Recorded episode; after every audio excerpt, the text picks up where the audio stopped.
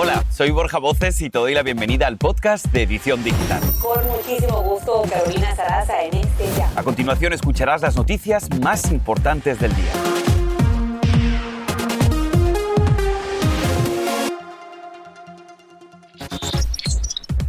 Que la mantengan con vida. Ese es el pedido de la familia de una joven hispana baleada por un oficial de seguridad y que ahora se debate entre la vida y la muerte, conectada en un hospital con muerte cerebral. Tenemos los detalles. Alerta de salud, solo el mes pasado murieron por COVID más de 20 mujeres embarazadas en el país. Si estás en periodo de gestación y aún no te has vacunado, el doctor Juan Rivera está aquí y responde tus preguntas. Y mire eso, confusión a bordo. Un pasajero hispano abre la puerta de emergencia de un avión y camina por el ala en el aeropuerto de Miami, desatando un auténtico caos. Pero, ¿qué pasó después? Tenemos el desenlace y así comenzamos.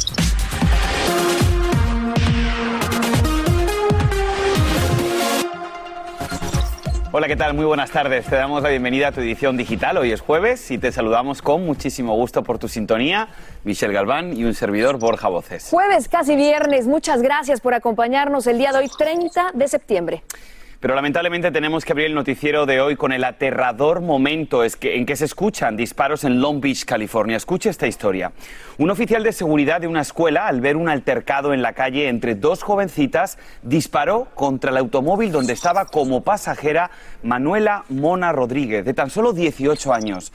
Ella es madre de un bebé de cinco meses y fue quien recibió un disparo en la cabeza. Esta familia hispana hizo una vigilia para suplicar que el hospital no la desconecte pese a su muerte cerebral. El novio de Rodríguez y su hermano dicen que el oficial nunca les pidió que se detuvieran y que simplemente disparó. La familia está devastada, seguiremos muy de cerca esta noticia, pero hay conmoción en Arizona. Esther Callejas, una madre de 24 años de edad, es acusada de dispararle a sus hijos. Esperanza Isidro, de dos años, y un niño de seis porque quería que se fueran al cielo. La nena murió y el niño está en estado crítico, mientras ella fue tratada por una herida en una mano. Callejas, residente de Phoenix, fue arrestada bajo un cargo de asesinato en primer grado. El reporte policial indica que ella llamó a su esposo y a otro familiar a decirles que acababa de quitarle la vida a sus hijos. Y a esta hora, por supuesto, que seguimos muy de cerca la desaparición de la joven hispana Mía Marcano de un complejo de apartamentos en Orlando, Florida, hace ya casi una semana. En las últimas horas, la familia le pidió al FBI que apoye la búsqueda de la joven de 19 años que viene liderando la oficina del sheriff del condado de Seminole. Los familiares dicen estar desesperados por encontrar a Milla normal. Vamos a escuchar a su abuela las últimas declaraciones. ¿Dónde está? Vaya a ir a buscarte. Te quiero mucho. Que que ven una señal, algo. Pero te quiero mucho y no te olvidas. Ella me llama, los nietos me llaman Lala. Que Lala te quiere mucho y Lala te está buscando y no, y no voy a dejar de buscarte. Hay que ayudar a esa familia.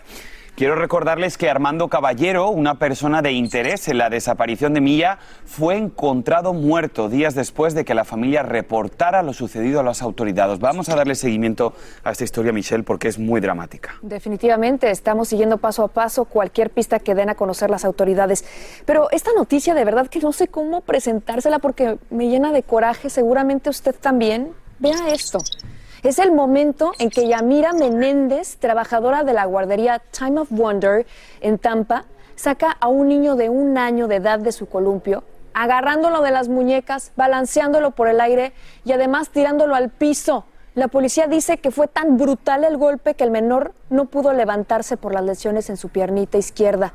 Después se le ve alimentando a un bebé de cuatro meses y la policía dice que ella lo agarró con fuerza, le tiró una pierna y lo bofeteó además varias veces.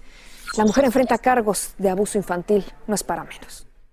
Este es el podcast de Edición Digital, con noticias sobre política, inmigración, dinero, salud y mucho más.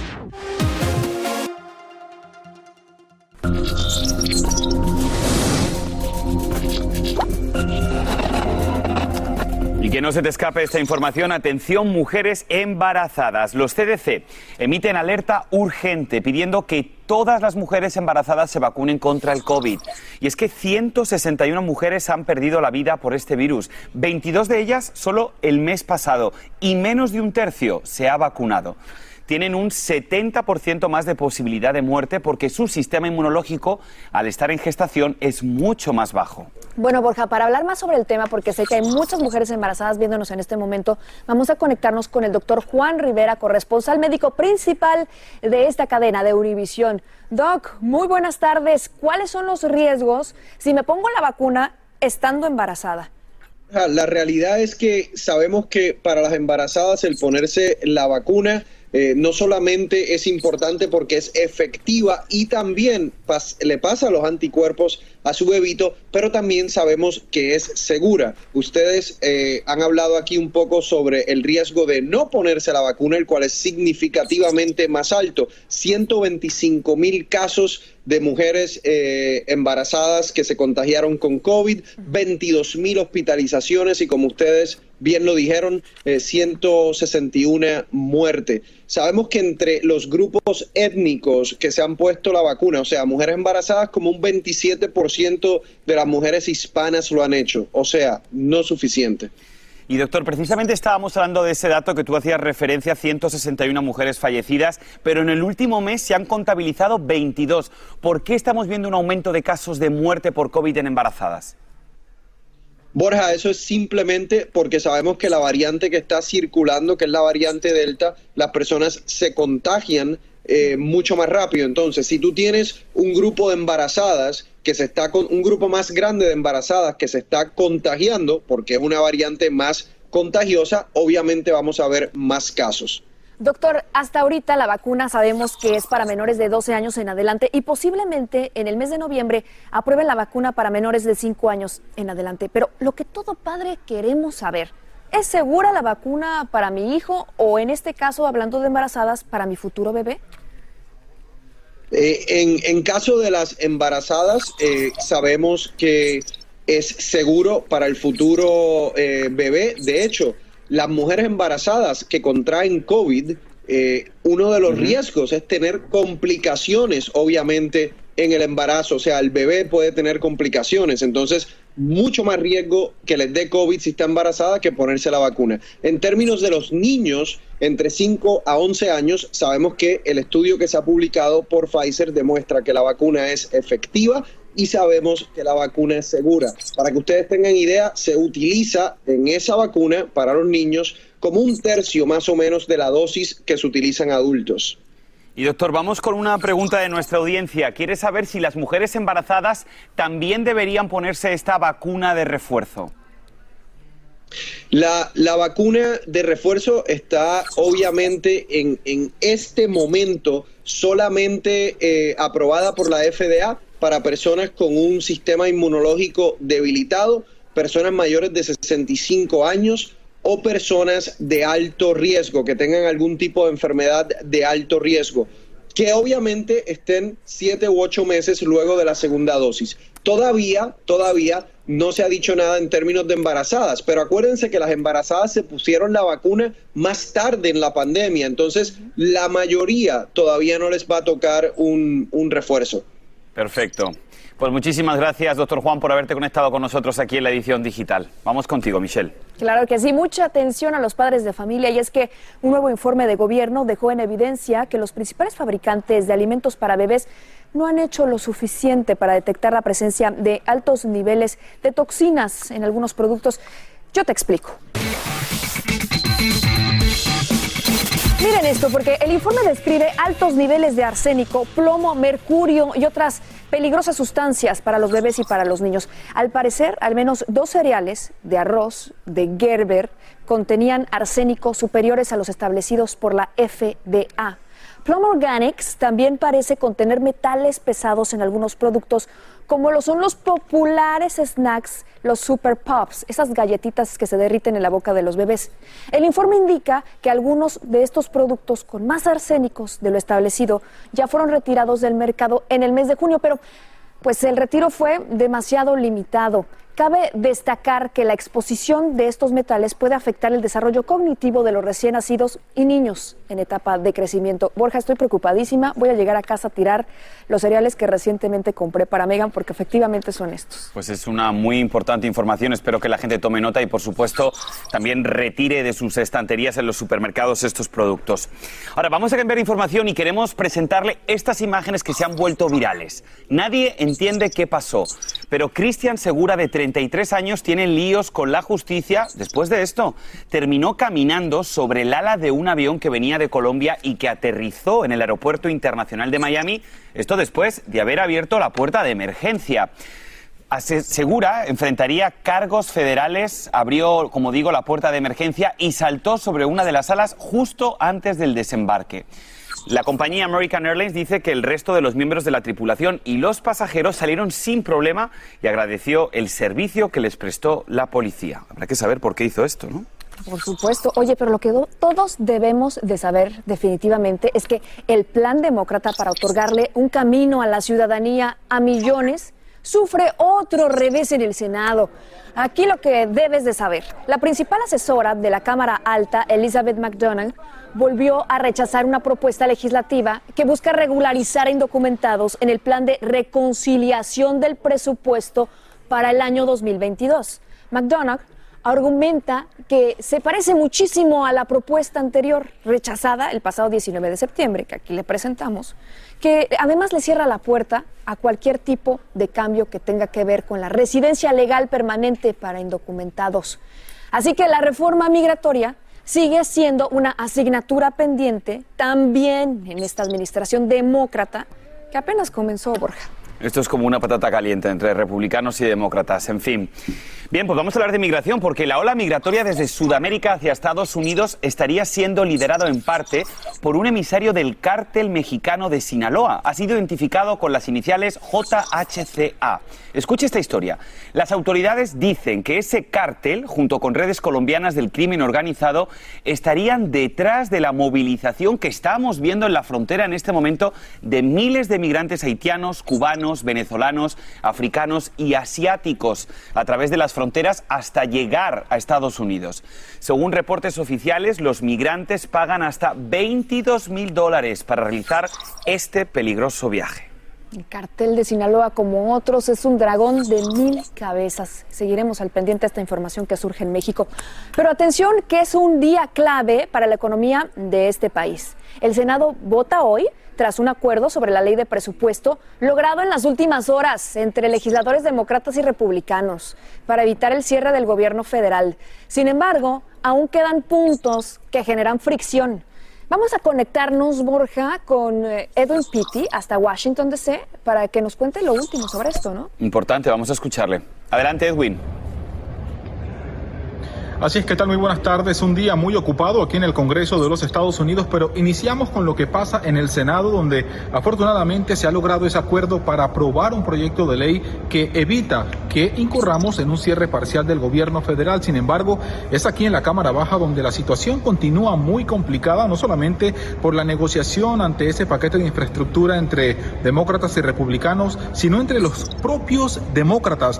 Por el momento, la presidenta de la Cámara Baja, Nancy Pelosi, no cuenta con el apoyo de todos los progresistas que no quieren llevar a votación ese paquete de infraestructura por 1.2 billones de dólares sin antes que el Senado tome acción y apruebe el paquete de infraestructura humana por 3.5 billones de dólares, que es el que incluye ese paquete que daría un camino a la ciudadanía para más de 8 millones de inmigrantes indocumentados. La presidenta de la Cámara Baja, Pelosi, dice que ella va a llevar eso a votación, pero por el momento no deja claro cuándo lo haría, ya que no quiere llevar a votación al Pleno de la Cámara un proyecto sin antes contar con los votos. Pero lo complicado también ocurre en el Senado, donde hay dos demócratas, Joe Manchin de West Virginia y Christian Sinema de Arizona, quienes no están de acuerdo en la cantidad de dinero que costaría aprobar ese paquete de infraestructura humana por 3.5 billones de dólares. Así que continuaremos acá tomándole el pulso y toda la información, por supuesto, siempre aquí en su edición digital. Vuelvo con ustedes al estudio. Un día clave sin duda en el Congreso para evitar ese cierre de gobierno que sería mucho peor, sobre todo para todas las personas que vivimos en este país. Definitivamente. Y mejor explicado que Edwin Pitti, imposible. Imposible. Tenemos más. Claro que sí, vamos a hacer una corta pausa, pero escuche, decenas de personas se toman la justicia con sus propias manos. ¿Para qué? Para linchar a dos sospechosos de robo y secuestro en México. Te ofrecemos las imágenes. Y hoy es el Día Internacional del Podcast. Hablamos con dos creativas que tienen uno de los más escuchados en español en este momento. Soy su fan. Ya volvemos. Y ahora regresamos con el podcast de Edición Digital con las principales noticias del día.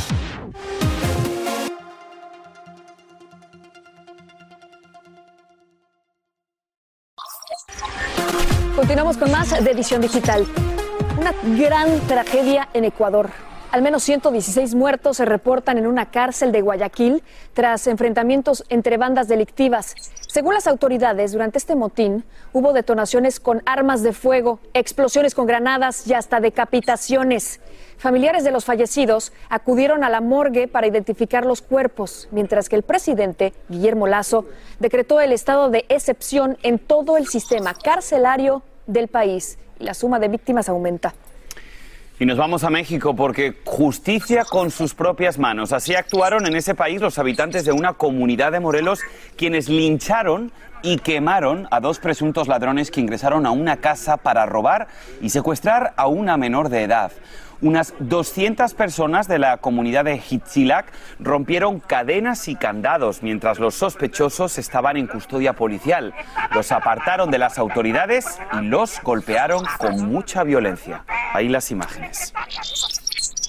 Y seguimos en México, donde el mal tiempo causa estragos al norte de la capital del país y en Morelos. Miren, las autoridades informaron que los fuertes aguaceros y granizo intenso provocaron un pequeño deslizamiento de tierra en Ecatepec, donde los equipos de rescate trabajaron para salvar a un residente atrapado.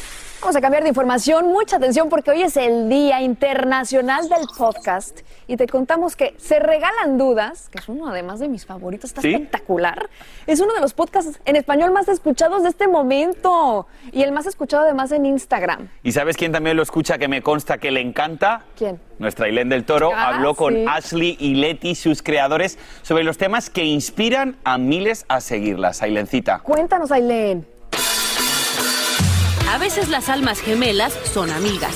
Así se definen la fotógrafa Ashley y la conductora y conferencista Leti. Estas dos mexicanas se unieron para hacer esas preguntas incómodas que inspiran. Y así es como surgió Se Regalan Dudas, el podcast premiado como el más compartido y seguido en los Spotify Awards 2020. 3, 2, 1. Bienvenidas y bienvenidos a otro martes de Se Regalan Dudas. Claro sí. Amor, sexo, bienestar, familia, alimentación son algunos de los temas que han tocado durante las seis temporadas que llevan al aire y para las que en cada capítulo invitan expertos, amigos y gente que admiran para que las acompañen a hablar, debatir y compartir información. ¿Cuál ha sido el tema o los temas que consideran que a la gente más les ha gustado? Los del amor resuenan con todas las personas porque al final todas las personas queremos amar, ser amadas y entender mejor las relaciones humanas, pero no podemos decir que uno. Creo que depende mucho el momento de la vida que está pasando cada quien. ¿Qué representa para ustedes el traer precisamente todos estos temas, muchos tabús, para sobre todo la comunidad hispana? Híjole, hubiera sido algo que nos hubiera encantado tener de chicas. Crecimos, como tú bien dices, en Latinoamérica, eh, con mamás hispanas, papás también, y las cosas se mueven de forma diferente. Es un poco más difícil tener confrontaciones porque mucho de lo que como educaron a nuestros padres es entre menos información, entre menos se hable, menos va a pasar. Y ya nos dimos cuenta que no es cierto. He escuchado que muchas personas dicen que consideran su podcast como su terapia semanal. ¿Qué le dirían a toda esta gente? Le diríamos que también es nuestra terapia semanal.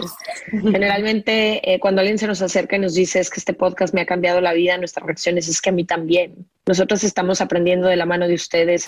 Se Regalan Dudas tiene más de un millón y medio de descargas al mes. Su principal fuente de información son las redes y la mayoría de sus seguidores son mujeres entre 23 y 27 años de edad. Y un poquito más grandes también, porque aquí estamos. Ashley y Letty tienen un equipo de más de 20 personas quienes además de crear el contenido les ayudan a sus seguidores pues con dudas o con problemas, brindándoles pues todas las herramientas y también recomendándoles a algunos expertos. Hoy en el día del podcast es importante recalcar que la verdad muchos jovencitos prefieren aprender de podcast que de libros, pues se están convirtiendo en la nueva herramienta que los acompaña durante todas sus actividades cotidianas y es que Michi Borja, ¿quién no? Cuando vamos manejando, estamos en el gimnasio, lo que sea, tenemos nuestros audífonos escuchándolo. No necesitas como una agenda, es cuando tú quieras. Sobre todo en el tráfico, como bien comentas, no vale la pena escucharlos. La verdad que sí, ha sido una nueva corriente esto de los podcasts que la verdad que está conquistando a todo el mundo. Y hablando de podcast y de conquistar, yo les quiero invitar a todos ustedes a que no se pierdan el nuestro, el podcast de edición digital en Euforia. Puedes escanear el código QR que ves en pantalla con todos los detalles. Y también lo puedes encontrar en las diferentes plataformas de podcast como Apple, Spotify. Así que ya lo saben, a conectarse con las noticias. Qué mejor día que el Día Internacional del podcast, del podcast para seguirnos en edición digital. Muchísimas gracias, querida Ailén. Gracias, Ailén. Tenemos más para ustedes. Sí, y además información muy importante. ¿Estás buscando empleo? Presta atención porque Walmart abre miles de opciones de tiempo completo y permanente. Tenemos todos los detalles. Bueno, y el cantante puertorriqueño residente arremete contra el colombiano J Balvin tras sus explosivas declaraciones acerca de los Latin Grammy latinos. Veremos lo que dijo. Pica y se extiende. Muy fuerte. Este es el podcast de Edición Digital, con noticias sobre política, inmigración, dinero, salud y mucho más.